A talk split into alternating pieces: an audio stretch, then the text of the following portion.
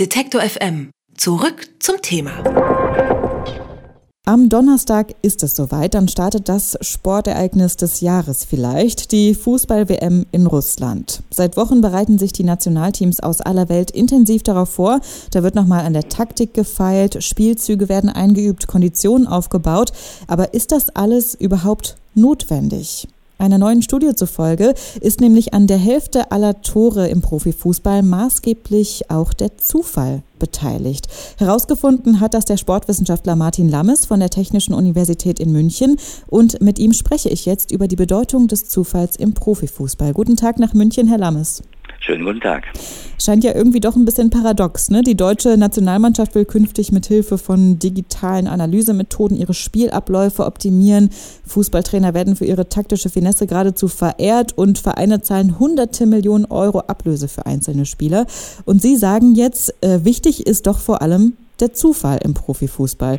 Ist die ganze Diskussion um Taktik und äh, Schlüsselspieler nichts als heiße Luft? Was sagen Sie? Nein, natürlich nicht. Es äh, kommt nach wie vor darauf an, sich optimal vorzubereiten auf so ein Match. Äh, das Einzige, was wir eben feststellen können, ist, dass bei Toren tatsächlich in fast der Hälfte aller Fälle äh, Umstände beteiligt sind, die man nicht beeinflussen kann, die nicht planbar sind und äh, die in gewisser Weise Indikatoren für die Beteiligung des Glücks am Zustandekommen dieser Tore stehen. Wie genau kommt denn jetzt, ich habe ja eben fast die Hälfte aller Tore gesagt, Sie kommen aber auf die Zahl von 47 Prozent. Was sagt denn diese Zahl ja. jetzt eigentlich aus?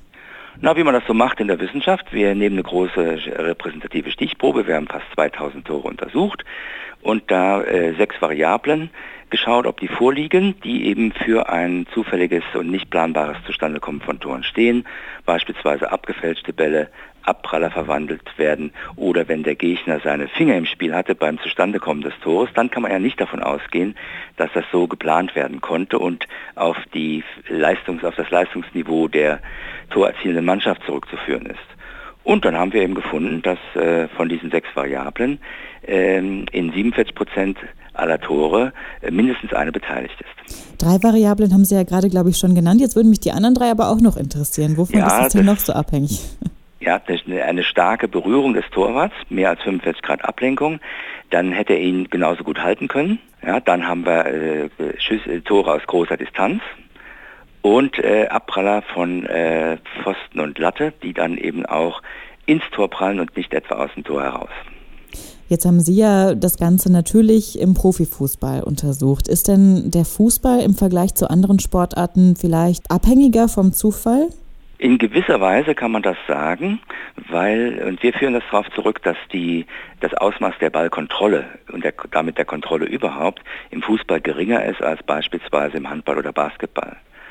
Ja, eigentlich, wenn man genau hinschaut, wird der Ball im Fußball ja nur mit kleinen Impulsen oder mit größeren Impulsen des Fußes äh, bewegt, während äh, die Kontrolle des Balles im Handball äh, eine ganz andere ist. Da kann man durchaus davon sprechen, dass der Ball da teilweise äh, zu einem Teil des Körpers wird, zeitweise und äh, insofern äh, da auch viel mehr Kontrolle vorliegt. Und wenn diese mangelhafte Kontrolle da ist, dann äh, äh, kommen diese Variablen, die ich eben genannt habe, ins Spiel.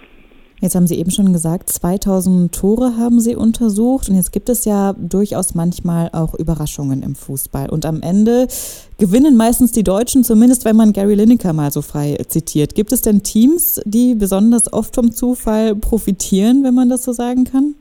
Nein, und da sind wir auch sehr froh, froh darüber, weil die Natur des Zufalls ist ja, äh, der ist ja blind. Ja, und wir haben das natürlich auch untersucht und konnten zum Beispiel keinen Zusammenhang feststellen zwischen der Platzierung in der Tabelle äh, und dem, dem Ausmaß dieser Zufallstore. Das heißt, der Zufall weiß nicht, ob die Mannschaft hoch steht oder niedrig steht. Der wirkt einfach äh, blind, äh, wie man das äh, von zufälligen Phänomenen auch erwarten würde. Zum Schluss noch Ihr persönlicher wissenschaftlicher Tipp zur WM. Wer wird denn Weltmeister? Mein Fantipp ist, äh, dass sich Deutschland trotz aller aktuellen Schwierigkeiten berappelt, aber das ist selbstverständlich keine wissenschaftsfundierte Aussage.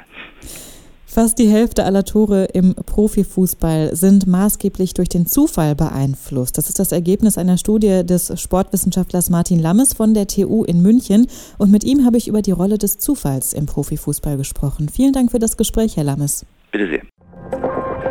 Alle Beiträge, Reportagen und Interviews können Sie jederzeit nachhören im Netz auf detektor.fm.